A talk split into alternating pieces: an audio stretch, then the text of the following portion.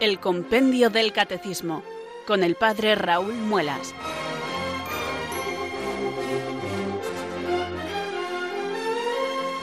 Muy buenas tardes, queridos oyentes de Radio María. Son las 4 o las 3 en Canarias. Aquí comienza una nueva edición del programa El Compendio del Catecismo de la Iglesia Católica.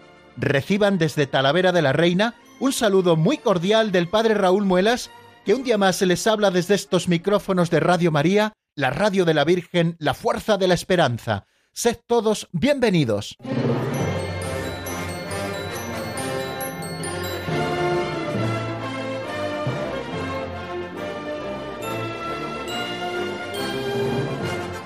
Aquí estamos, queridos amigos, dispuestos y preparados un día más a abrir juntos el compendio del catecismo, este compendio que yo ya tengo en mis manos y que les recomiendo que también ustedes, si lo tienen a la vista, pues tomen también en sus manos para abrirlo por la página 92 y continuemos con el estudio de los números tal y como nos los va ofreciendo este subsidio maravilloso que contiene la fe católica.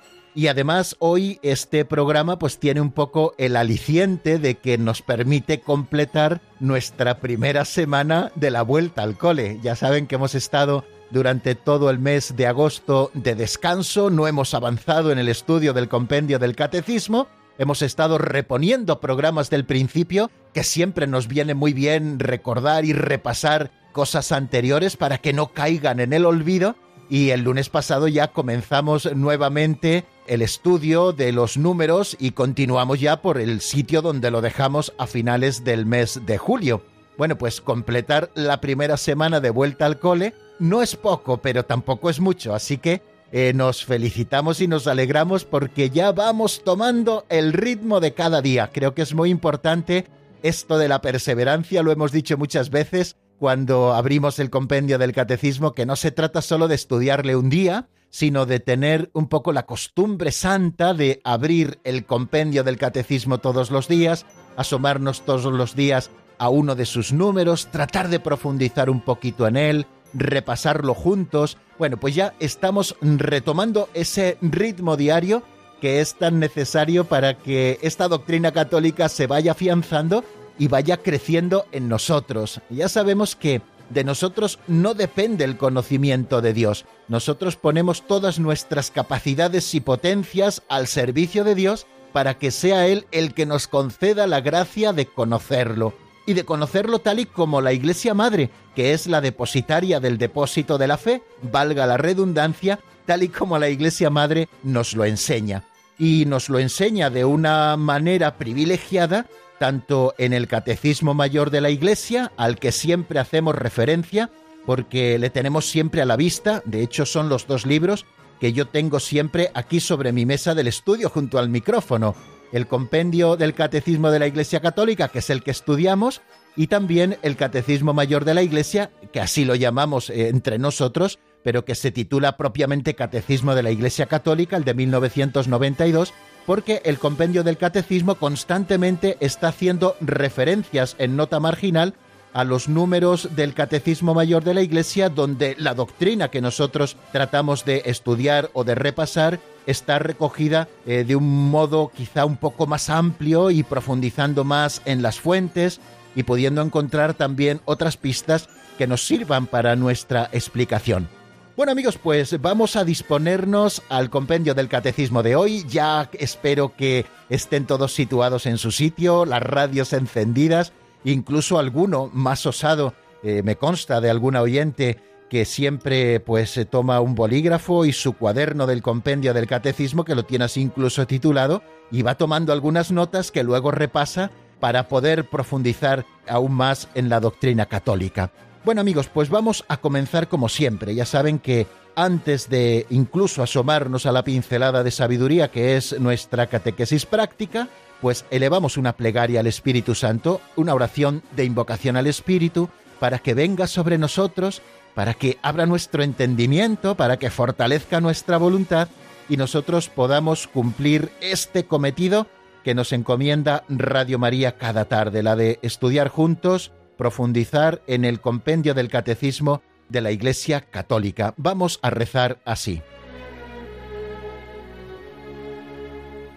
Ven Espíritu Santo, llena los corazones de tus fieles y enciende en ellos el fuego de tu amor. Envía Señor tu Espíritu que renueve la faz de la tierra. Oh Dios, que llenaste los corazones de tus fieles con la luz del Espíritu Santo, concédenos que guiados por el mismo Espíritu, sintamos con rectitud y gocemos siempre de tu consuelo. Por Jesucristo nuestro Señor. Amén.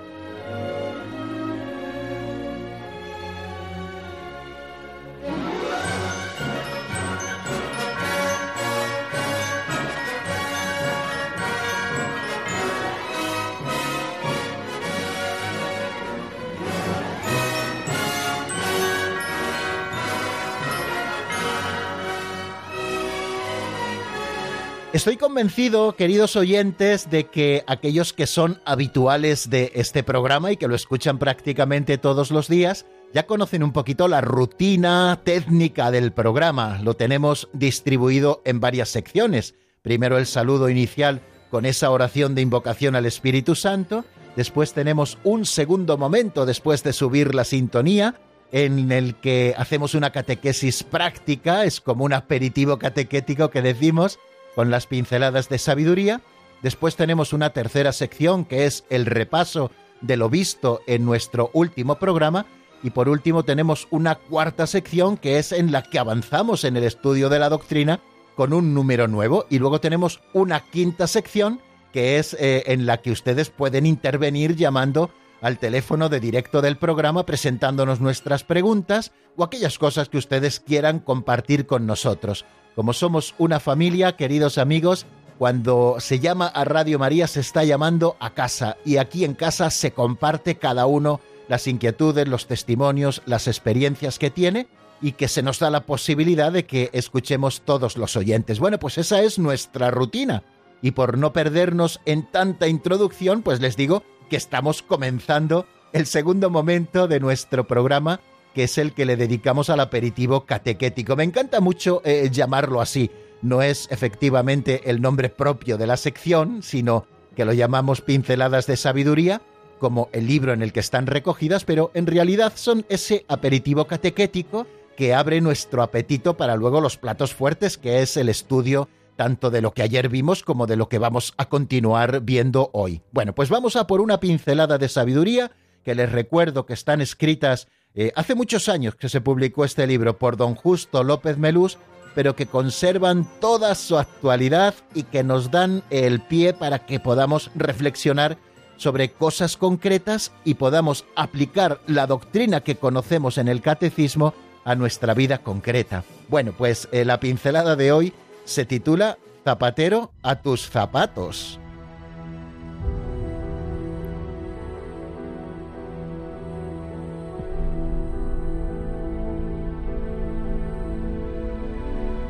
Zapatero a tus zapatos. A cada uno se nos ha encomendado incierto número de talentos, con los que debemos negociar hasta que el Señor vuelva a pedirnos cuenta. A cada uno se nos ha dado distintos carismas, diversas cualidades que debemos desarrollar para común utilidad. Lamentar lo que no tenemos y descuidar lo que tenemos es perder el tiempo. Un bar, para ganar clientela, puso este letrero el que venga a desayunar, mientras toma café, dispondrá de una maquinilla de afeitar. Ante esta competencia desleal, el peluquero próximo puso este cartel Al que venga a afeitarse, se le ofrecerá una taza de café. Y todo quedó como antes. Zapatero a tus zapatos.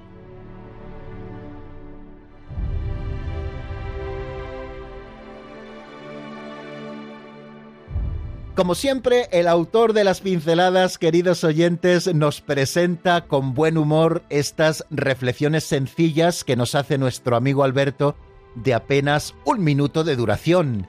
Bueno, pues hoy nos contaba la anécdota de ese bar que para captar clientela dijo que aquellos que fueran a tomar café se les pondría a su disposición una maquinilla de afeitar para que se afeitaran mientras tomaban el café y ante la competencia desleal, como nos decía la pincelada de sabiduría, el barbero más cercano puso también un cartel diciendo que regalaría un café a todo aquel que viniera a afeitarse y de esta manera equilibrar un poco y que las cosas quedaran como tal. y concluye diciéndonos zapatero a tus zapatos, es decir, que cada uno se dedique a lo que tiene que hacer. Y creo que esto es importante. Comenzaba esta pincelada refiriéndose a la parábola de los talentos. Creo que todos la hemos leído en el Evangelio. Como el Señor nos lo expone en varios momentos del Evangelio, que antes de marchar dejó unos talentos, eh, a uno le dejó tres talentos, a uno dos, a otro uno, para que negociaran con ellos mientras él estaba fuera y luego le dieran sus réditos. A la vuelta del Señor, el que había recibido tres talentos le dijo, tres me diste, otros tres te devuelvo. El que había recibido dos le dijo, dos me diste, otros dos te devuelvo. El que había recibido uno, que era un poco zángano, escondió el talento y a la vuelta eh, se lo devolvió al Señor diciendo, como sé que eres un amo riguroso, que ciega donde no siembra, pues he escondido lo mío y yo te lo doy. Y el Señor pues le dijo, eres un empleado holgazán, al menos lo podrías haber puesto en el banco y yo lo había recogido con los intereses a mi vuelta. Bueno, pues esta parábola de los talentos a nosotros nos debe hacer pensar precisamente en que también a nosotros, porque esto es algo que se nos ha encomendado a todos, Dios nos ha dado un número de talentos con los que nosotros debemos negociar hasta que el Señor vuelva a pedirnos cuenta. Una primera reflexión que se me ocurre a propósito de esto es que todos tenemos que intentar saber qué talentos tenemos. Muchas veces con falsa humildad decimos, no, si es que yo no valgo para nada, si es que yo no tengo talentos. Eso no es verdad. El Señor nos ha dado talentos a todos. A unos nos ha dado unos talentos, a otros les ha dado otros talentos. Y todos tenemos que ser conscientes con toda humildad, porque al final la humildad es andar en verdad de cuáles son esos talentos que nosotros hemos recibido. ¿Cómo conocer esos talentos? Pues tenemos que conocerlos en el ámbito de la oración, en el ámbito de la generosidad y también en el ámbito de la dirección espiritual que yo siempre recomiendo. Eh, muchas veces necesitamos una mano amiga que nos vaya conduciendo por los caminos del Espíritu.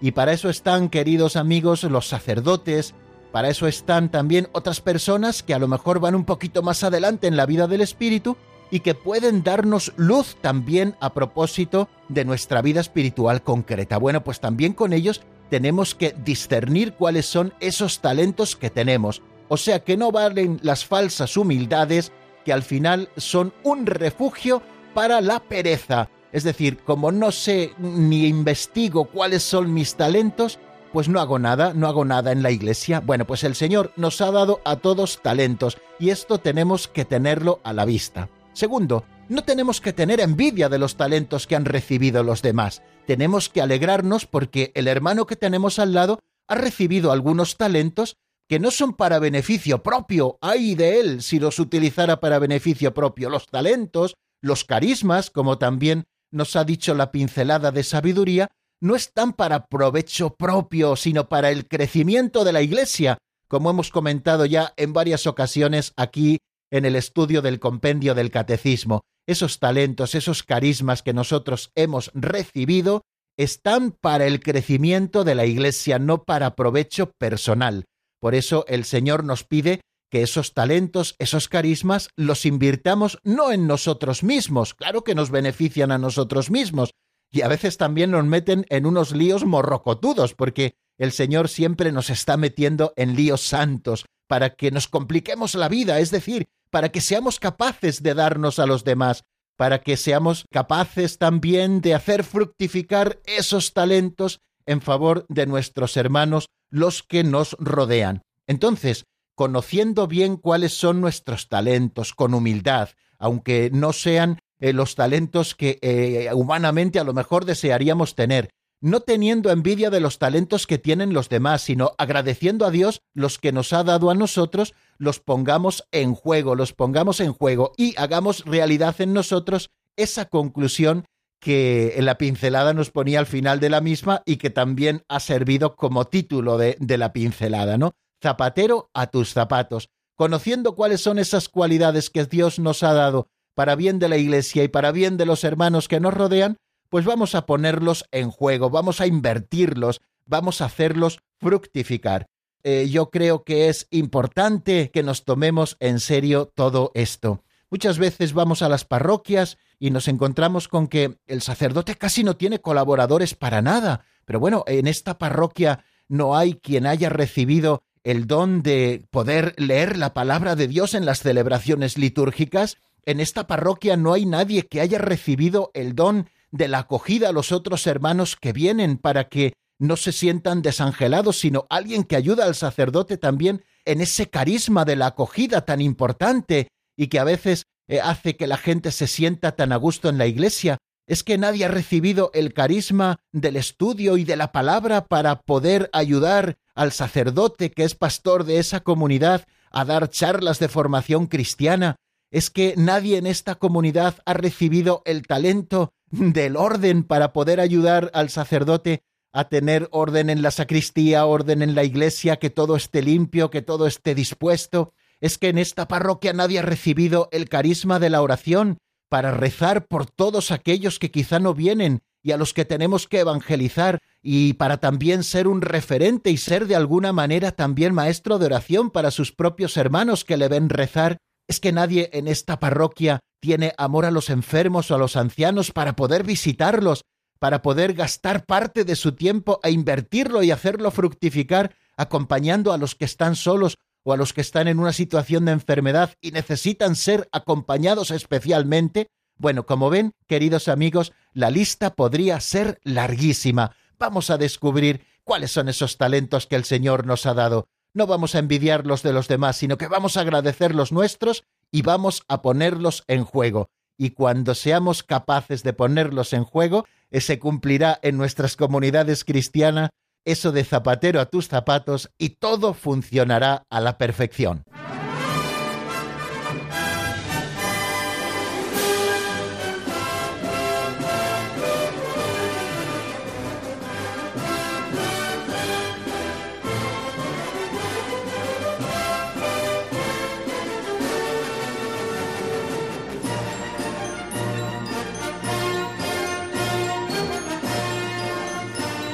Continuamos, queridos amigos, en la sintonía de Radio María. Estamos en el compendio del Catecismo y como cada tarde de lunes a viernes, les habla el padre Raúl Muelas desde Talavera de la Reina y que tiene el cometido, en este caso a mí me corresponde, de abrir con ustedes el compendio, leer los números y repasarlos juntos y pedir luz y buscar luz para poder explicarlos de la mejor manera posible, de modo que podamos comprender todos mejor esta doctrina católica de la que vivimos. La fe, queridos amigos, no es un ente intelectual, sino que al final es algo que ocupa toda la vida. Cuando uno tiene fe, uno descubre las verdades que Dios ha revelado y descubre su plan de salvación y uno compromete toda su existencia en favor de esa verdad que hemos descubierto y que la Iglesia Madre nos enseña. Bueno amigos, pues vamos a afrontar este otro momento del programa eh, que titulamos Repaso de lo visto en el programa anterior. Tomando en nuestras manos el compendio del catecismo, les dije que lo tenemos abierto, al menos en mi edición así es, en la página 92 y vamos a leer lo que nos dice el número 231, que es el que explicábamos ayer, que es la gracia sacramental. Bueno, hemos hablado de la gracia santificante, en algún momento ya hemos hablado de ella, si Dios quiere hablaremos larga y profusamente de ella cuando lleguemos en su momento en el compendio del catecismo en este estudio, pero decíamos que la gracia santificante es esa gracia increada que consiste en la inhabitación del Espíritu Santo en nosotros, que nos viene por la gracia, se nos da en el bautismo, y aquel que la ha perdido por el pecado mortal como ayer también recordábamos, la recupera acercándose al sacramento de la penitencia con arrepentimiento, recibiendo la absolución sacramental y cumpliendo la penitencia. Así recuperamos la pureza del alma y el Espíritu Santo vuelve a habitar en nosotros y nos prepara para la recepción de los sacramentos de vivos, que son en la confirmación, que es la Eucaristía, que es la unción de los enfermos, que es el orden sacerdotal y que es el matrimonio. Bueno, pues todos estos sacramentos aumentan la gracia santificante en nosotros y también si la habíamos perdido nos la devuelven. Pero en este momento, en el número 231, no estamos hablando de la gracia santificante así en general, sino que estamos hablando de unas gracias más específicas, las propias de cada sacramento, ¿qué es la gracia sacramental? Se pregunta el número 231. Y el compendio del catecismo nos dice que la gracia sacramental es la gracia del Espíritu Santo dada por Cristo y propia de cada sacramento. Esta gracia ayuda al fiel en su camino de santidad y también a la Iglesia en su crecimiento de caridad y testimonio. Bueno, varias afirmaciones hacemos en esas tres líneas que nos presenta el compendio del catecismo. En primer lugar, define lo que es la gracia sacramental. Es la gracia del Espíritu Santo, dada por Cristo. Cristo es quien nos da la gracia con la efusión del Espíritu Santo en nosotros, y que es una gracia propia de cada sacramento. Hemos visto que los sacramentos de la nueva alianza, esos siete sacramentos, el bautismo, la confirmación, la penitencia, la Eucaristía, la unción de los enfermos, el orden sacerdotal y el matrimonio, se nos van dando a lo largo de nuestra vida para que nos acompañen y seamos fieles en el camino de la santidad, y se nos dan también no sólo para nuestro propio provecho, como decíamos hace un minuto a propósito de los carismas, sino también para bien de la Iglesia, para su crecimiento de caridad y testimonio. Eh, la Iglesia afirma que para los creyentes los sacramentos de la nueva alianza son necesarios para la salvación. Lo decíamos ayer y lo repetíamos también antes de ayer. Es Trento quien nos lo presenta, como ayer les decía. Bueno, pues eh, la gracia sacramental es la gracia del Espíritu Santo dada por Cristo y propia de cada sacramento. El Espíritu cura y transforma a los que lo reciben, conformándolos con el Hijo de Dios. El fruto de la vida sacramental, estoy leyendo en este momento el Catecismo Mayor de la Iglesia, consiste en que el espíritu de adopción deifica a los fieles, uniéndolos vitalmente al Hijo único, al Salvador. Esto es un primer acercamiento al tema. La gracia sacramental es una gracia propia que nos da Cristo por el Espíritu Santo de cada sacramento. Luego, como hicimos ayer, recordaremos cuáles son algunas de las gracias propias de cada uno de los sacramentos, ¿no? Y estas gracias especiales de cada sacramento son para bien del fiel que lo recibe, para ayudarle en el camino de la santidad y son también para bien de la Iglesia, puesto que todo bien de cada fiel, por ese misterio de la comunión de los santos, hace crecer a la Iglesia tanto en la caridad como en el testimonio.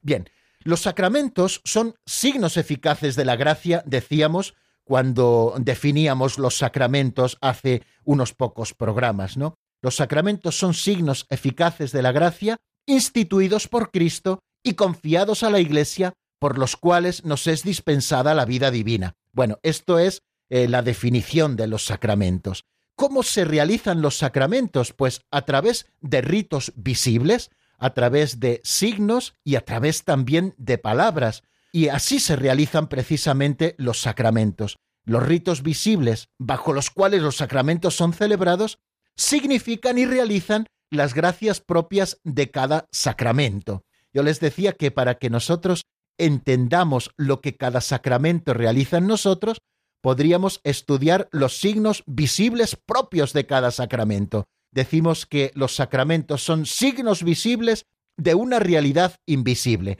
Esa realidad invisible que eh, está debajo de cada uno de los signos visibles que son los sacramentos, contienen también esta gracia sacramental.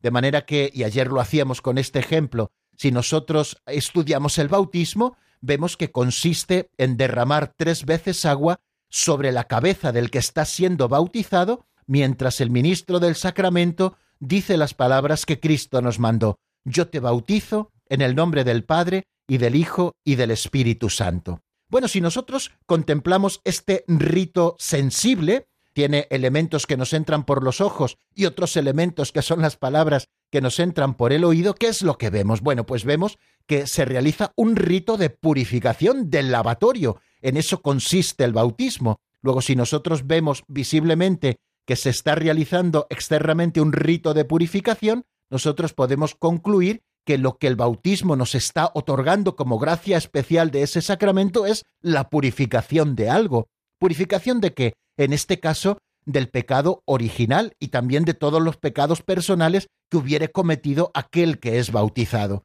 Quiere decir que el bautismo nos purifica de todos los pecados, tanto del pecado original como de los pecados personales. Y además también escuchamos, yo te bautizo en el nombre del Padre y del Hijo y del Espíritu Santo. Quiere esto decir que se nos está otorgando la vida sobrenatural de la Trinidad, donde estamos siendo injertados.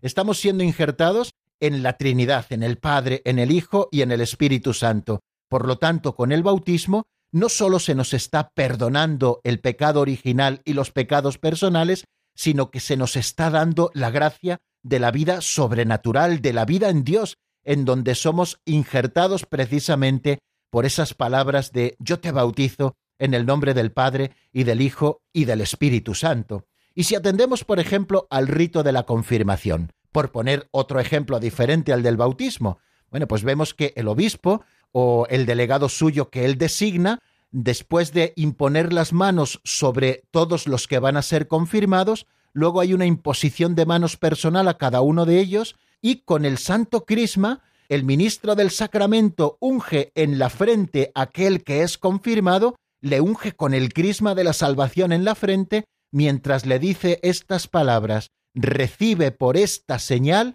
el don del Espíritu Santo, la paz sea contigo y con tu espíritu, contesta el que ya ha sido confirmado. Si nosotros atendemos al rito, nosotros descubriremos cuál es la realidad oculta, cuál es la gracia sacramental propia de ese sacramento que en este caso de nuestro ejemplo es la confirmación, que es la plenitud del Espíritu Santo por la unción. Jesucristo fue ungido en su humanidad desde el mismo instante de su concepción con la plenitud del Espíritu Santo, y Jesucristo nos regala esta gracia de la plenitud del Espíritu Santo, infundiendo el Espíritu Santo sobre aquel que es confirmado. Nos entra por los oídos, recibe por esta señal el don del Espíritu Santo, mientras es ungido con ese signo que consagra al cristiano para el culto de Dios y también para dar testimonio de Jesucristo en medio del mundo, dándole también esa madurez de la iniciación cristiana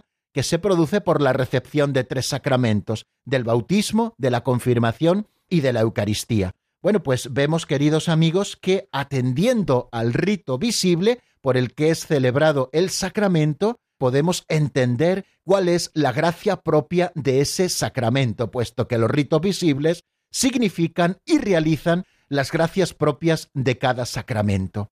El fruto de la vida sacramental, como nos dice ese número 231, eh, la gracia, en definitiva, que se recibe por cada sacramento, ayuda al fiel en su camino de santidad y también a la Iglesia en su crecimiento de caridad y testimonio. El fruto de la vida sacramental, por tanto, es personal y a la vez también eclesial. Por una parte, este fruto es para todo fiel, para la vida de Dios en Cristo Jesús, de ese que recibe el sacramento y que va siendo enriquecido y unido cada vez más a Cristo por la recepción de los sacramentos y confortado en su fe, pero por otra parte también es para toda la Iglesia, que crece en la caridad y en la misión del testimonio. Si nosotros hablábamos del misterio de iniquidad que es el pecado y cómo el pecado de cada uno de nosotros abaja a toda la Iglesia, nosotros también podemos decir con toda justicia que la santidad de cada uno de los miembros de la Iglesia eleva a toda la Iglesia. Por eso cuando un fiel recibe el sacramento, recibe la gracia del Espíritu Santo, la gracia santificante y la gracia propia de ese sacramento, toda la Iglesia, de manera mística, está creciendo en la caridad y también en su misión de testimonio. Y es que, queridos amigos, la gracia es, ante todo y principalmente, el don del Espíritu, que nos justifica y que nos santifica. Eso es la gracia santificante. Pero la gracia también comprende los dones que el Espíritu Santo nos concede para asociarnos a su obra, para hacernos capaces de colaborar en la salvación de los otros y en el crecimiento del cuerpo de Cristo, que es la Iglesia. Estas son las gracias sacramentales que son dones propios de los distintos sacramentos. Son además las gracias especiales, llamadas también carismas, según el término griego que emplea San Pablo en sus cartas, y que significa favor, don gratuito, beneficio. Bueno, pues cualquiera que sea el carácter de estos carismas, de estos dones especiales, que a veces son extraordinarios, como pueden ser el don de milagros o el don de lenguas, estos carismas están ordenados a la gracia santificante y tienen por fin el bien común de la Iglesia. están al servicio de la caridad que edifica a la Iglesia. Y ayer también hacíamos un sencillo ejercicio, eh, sin profundizar muchísimo, porque luego ya, si Dios quiere, lo haremos y profundizaremos mucho más cuando veamos cada uno de los sacramentos en particular. Decíamos que el bautismo tiene una gracia que nos da la vida sobrenatural en Cristo, viene el Espíritu Santo a habitar en nosotros, pero también tiene como gracia propia del sacramento el que se nos purifica del pecado original y también de los pecados personales. En la confirmación, Cristo otorga la gracia de la madurez cristiana y nos hace testigos de él en medio del mundo por la efusión del Espíritu Santo. En la Eucaristía, Cristo se nos entrega como alimento del Espíritu. El pan y el vino de la Eucaristía enriquecen por la comunión con el cuerpo vivo de Cristo resucitado a aquel que lo recibe. Por el sacramento de la penitencia, es posible que nos reconciliemos con Dios a través del arrepentimiento y de la absolución de los pecados, es decir, recibimos el perdón de Dios. Dios nos reconcilia con Él y con la Iglesia, a la que también herimos con nuestros pecados. Por la unción de los enfermos se nos concede la gracia sacramental de la fortaleza para enfrentar esa situación de enfermedad y también pedimos la salud del alma y del cuerpo. En el sacramento del orden, aquel que lo recibe recibe el poder que Cristo le da, el de ser ministro sagrado para representar a Cristo y cabeza y dispensar los sacramentos a sus hermanos. Cristo configura ontológicamente con él aquel fiel al que elige, lo configura con él cabeza y pastor de la Iglesia para que actúe en nombre de Cristo en medio de la comunidad, presidiendo los sacramentos propios de su grado del orden recibido y en el matrimonio Cristo hace posible la unión sacramental de un hombre y de una mujer para toda la vida, para poder vivirla en fidelidad. Les regala la gracia de la fidelidad para poder vivir el matrimonio como comunidad de vida y amor, es decir, para la ayuda mutua entre los esposos y para engendrar y educar cristianamente a sus hijos. Bueno, pues creo que podemos entender un poquito con todas estas palabras qué es eso de la gracia sacramental. Hablamos de gracia santificante, que al final es la venida del Espíritu Santo a nosotros, y hablamos también de gracias especiales o de gracias sacramentales, que son gracias que el Espíritu Santo produce, dones que nos da con su presencia en nosotros en cada uno de los sacramentos que tienen sus propias gracias. Bueno, pues dejamos aquí, queridos amigos, el repaso de lo que vimos en el día anterior y vamos a detenernos un momento en la palabra para reflexionarlo con un tema de Ambiorix Padilla titulado Por ti, que está sacado del álbum Vino la Mañana. Lo escuchamos y enseguida estamos nuevamente juntos.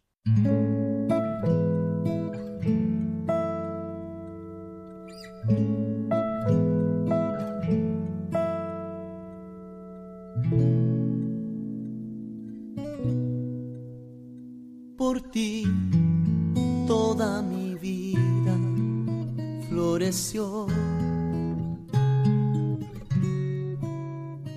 por ti mi corazón se iluminó. Por ti siento alegría y siento paz. Abro mis ojos y al mirar todo es hermoso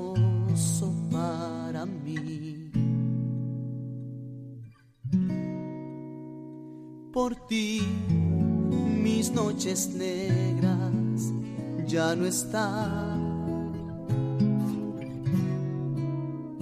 Por ti brilla en mi cielo la felicidad.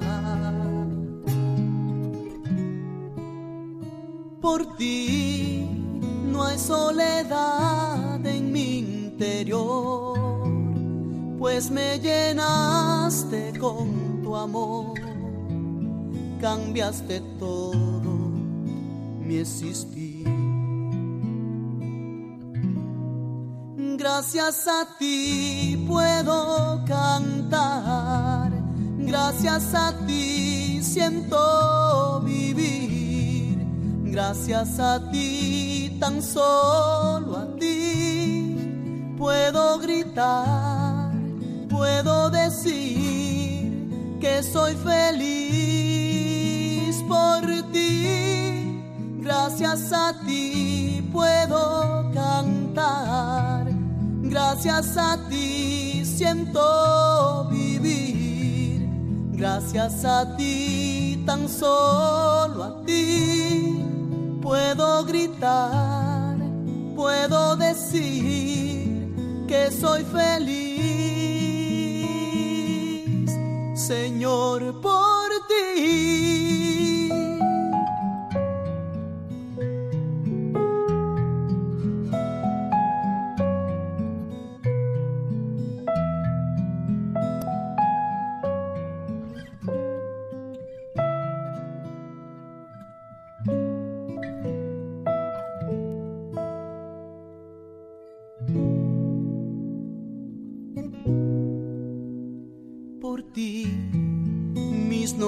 negras ya no están.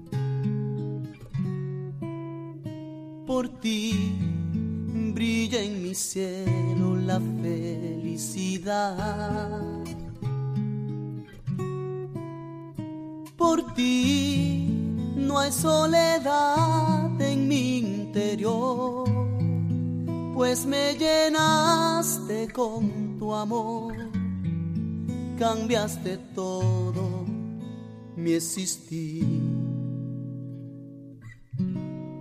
Gracias a ti puedo cantar, gracias a ti siento vivir, gracias a ti, tan solo a ti, puedo gritar, puedo decir que soy feliz por ti. Gracias a ti puedo cantar.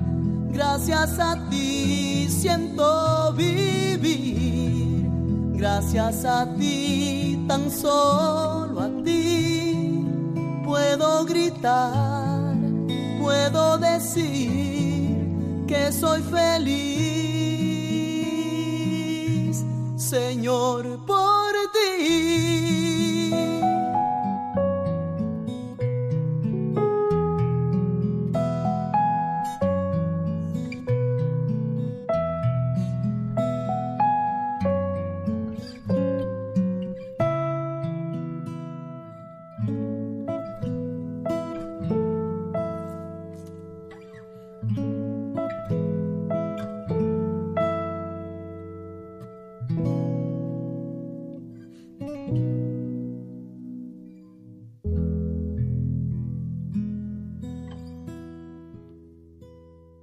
Están escuchando el Compendio del Catecismo con el Padre Raúl Muelas.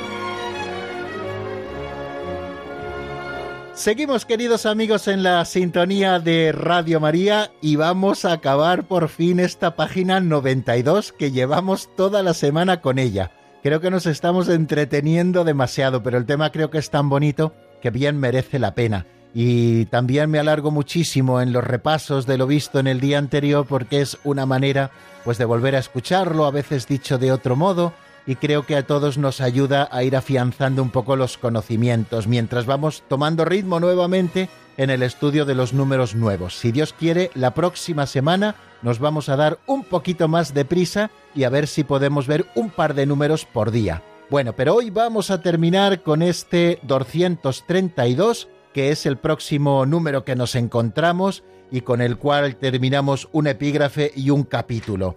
El capítulo primero de esa sección primera de la segunda parte del catecismo se titulaba El misterio pascual en el tiempo de la Iglesia y tenía dos epígrafes, la liturgia obra de la Santísima Trinidad y otro epígrafe que es el que vamos a terminar ahora, el misterio pascual en los sacramentos de la Iglesia y si Dios quiere a partir del lunes abriremos un capítulo segundo dentro de esa sección primera de la segunda parte del catecismo. Aunque parece un trabalenguas, no se preocupen que se lo estoy diciendo bien, porque ya procuro yo apuntármelo antes porque si no me hago un lío diciéndoselo. Bueno, pues vamos a por el 232. Se pregunta qué relación existe entre los sacramentos y la vida eterna. Verdaderamente es importante eh, esta pregunta porque a veces pensamos que, bueno, los sacramentos son cosa de aquí abajo y la liturgia del cielo nada tiene que ver con la liturgia de la tierra. Y me temo que no es así. Ya lo decíamos también en su momento, que con la liturgia terrena nos estamos uniendo a la liturgia celestial, cuando nosotros decimos y con todos los ángeles y los santos cantamos, Santo, Santo, Santo es el Señor, Dios del universo. Ya se está poniendo de manifiesto en esta expresión que utilizamos en el prefacio de la misa, que no estamos celebrando solo de Texas para abajo, sino que nos estamos uniendo a la liturgia del cielo, donde ya viven la vida eterna aquellos que han sido llamados del tiempo a la eternidad y que han sido hallados dignos de compartir la vida con Dios para siempre.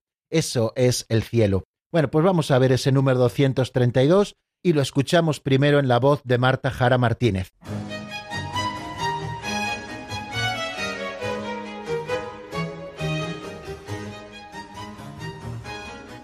Número 232. ¿Qué relación existe entre los sacramentos y la vida eterna? En los sacramentos la Iglesia recibe ya un anticipo de la vida eterna mientras vive aguardando la feliz esperanza y la manifestación de la gloria del gran Dios y Salvador nuestro Jesucristo.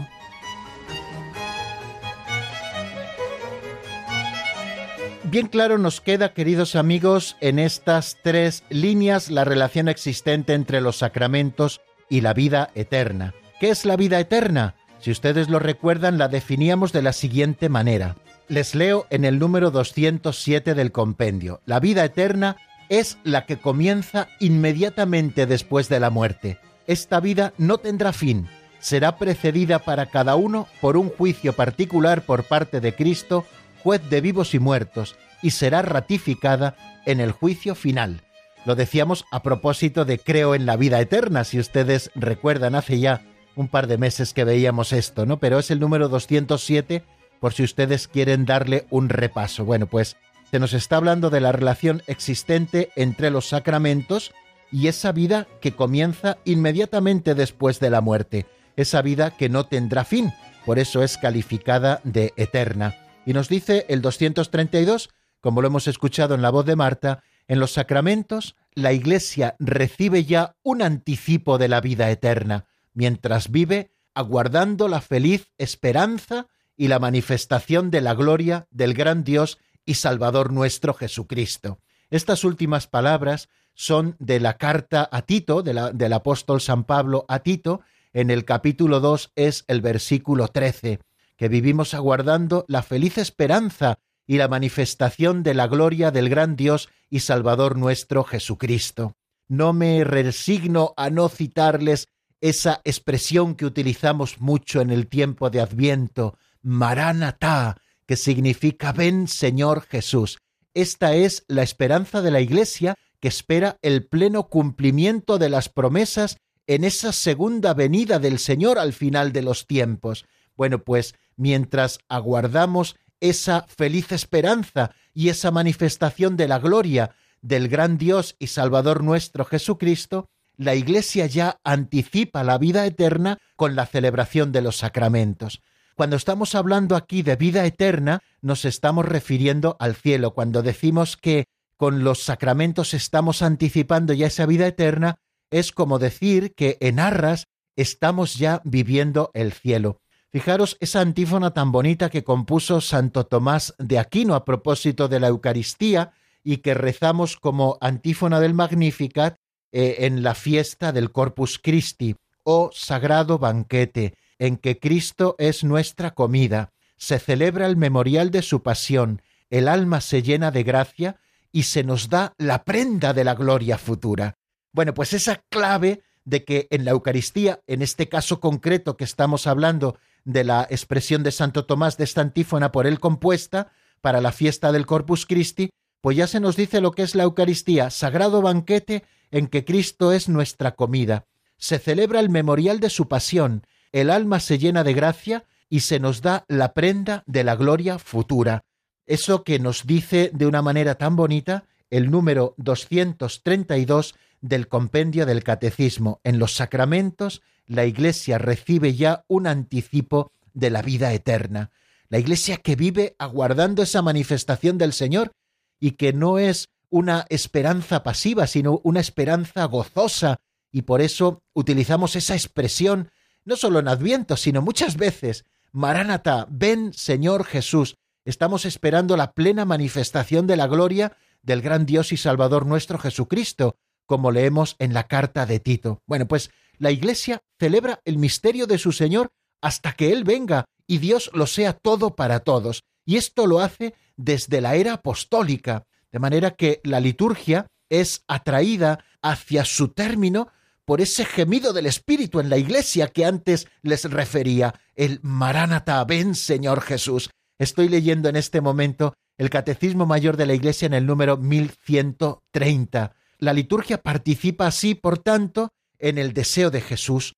Jesús, cuando eh, sienta a sus discípulos en la mesa en la última cena, les dice estas palabras, con ansia he deseado comer esta comida pascual con vosotros antes de padecer, hasta que se halle su cumplimiento en el reino de Dios. De esta manera podemos afirmar que en los sacramentos de Cristo la Iglesia recibe ya las arras de su herencia, participa ya en la vida eterna, aunque, como decíamos antes, con esa expresión de la carta de Tito, aguardando la feliz esperanza y la manifestación de la gloria del gran Dios y Salvador nuestro Jesucristo. El cielo solo tendrá su plenitud allá en el cielo.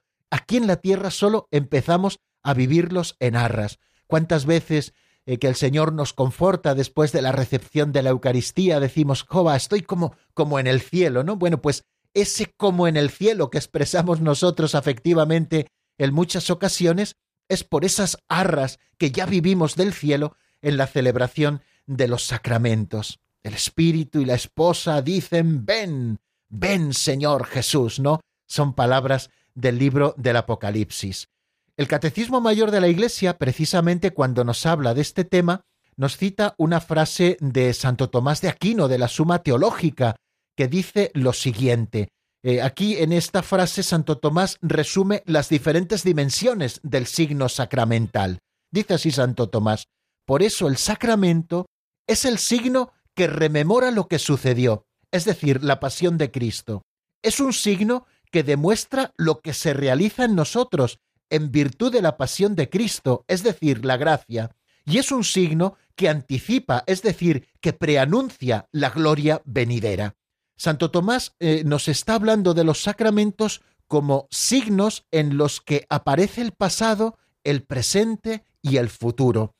El sacramento es un signo de lo que sucedió en un momento concreto de la historia, porque lo que hacemos con la celebración de los sacramentos, con la celebración de la liturgia, es celebrar el misterio pascual, eso que sucedió una vez para siempre en la historia y cuyos efectos no han pasado sino que permanecen en el presente. Eso que sucedió en la historia fue la pasión, muerte y resurrección de Cristo. Son signo también de algo que estamos recibiendo en este momento, que son los frutos de la redención, que es la vida de la gracia, y son también signo que nos está preanunciando la gloria venidera, cuando nosotros vivamos ya siempre para Cristo.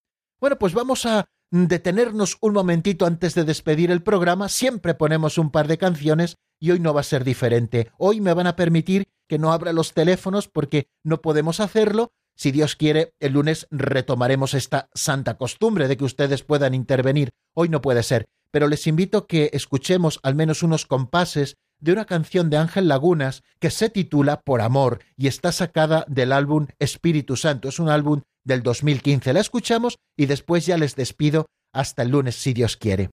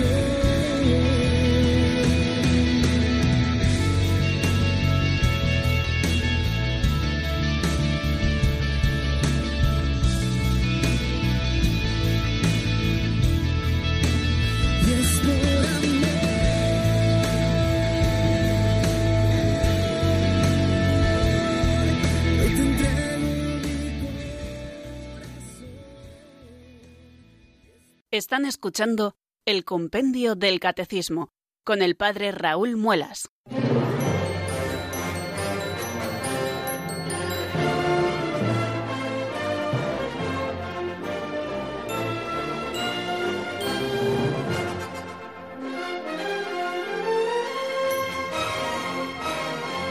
¿De qué manera tan hermosa terminamos, queridos amigos, este capítulo primero titulado El Misterio Pascual en el tiempo de la Iglesia, hablando de la relación que existe entre los sacramentos y la vida eterna, y además con esa luz que nos da el doctor Angélico, según hemos escuchado, esas palabras de Santo Tomás de Aquino. El sacramento es un signo que rememora lo que sucedió, es decir, la pasión de Cristo, es un signo que demuestra lo que se realiza en nosotros en virtud de la pasión de Cristo, es decir, la gracia, y es un signo que anticipa, es decir, que preanuncia la gloria venidera. Eh, el sacramento que vamos a celebrar el próximo domingo todos es la Santa Misa. La Iglesia nos llama a celebrar todos la Santa Misa cada domingo y fiesta de guardar. Pues creo que puede ser una clave preciosa que nosotros vivamos la próxima misa dominical desde aquí, sabiendo que es un signo de algo que sucedió en su momento y cuya fuerza salvadora llega hasta nuestros días. Eso que sucedió fue la pasión, muerte y resurrección de Jesucristo, que la celebramos, que la actualizamos, que la hacemos presente por la fuerza del Espíritu Santo en la celebración de la Santa Misa. Esa misa también es signo de la gracia que Cristo nos da, de la comunión con Él si estamos verdaderamente preparados y podemos acercarnos a recibirle, de manera que si no están convenientemente preparados, yo les animo a que se acerquen al sacramento de la penitencia. Y también es signo y anticipo que nos está preanunciando esa gloria venidera, eso que viviremos plenamente en el cielo, unidos en comunión con Dios para toda la eternidad. En el cielo toda nuestra vida será amén et aleluya, que decía San Agustín en uno de sus sermones, ¿no? En el cielo toda nuestra vida será decir amén, porque estaremos perfectamente fundidos con la voluntad de Dios, porque no querremos otra cosa que la voluntad de Dios, y nuestra vida será decir amén, y en esto encontraremos nuestro gozo, y será aleluya, por el gozo de vivir esa comunión plena con Dios. Pero eso será en el cielo, pero ya en la tierra empezamos a vivirlo y a preanunciarlo y a anticiparlo en arras con la celebración de los sacramentos y en especial con la Eucaristía. Pues así terminamos, queridos amigos, este programa de hoy y estos programas de nuestra primera semana después de volver al cole. Les deseo que pasen un fin de semana muy feliz y el lunes, si Dios quiere, aquí estaremos a las cuatro de la tarde en la península, a las tres en Canarias. La bendición de Dios Todopoderoso, Padre, Hijo y Espíritu Santo, descienda sobre vosotros y permanezca para siempre. Amén. Hasta el lunes, si Dios quiere, amigos.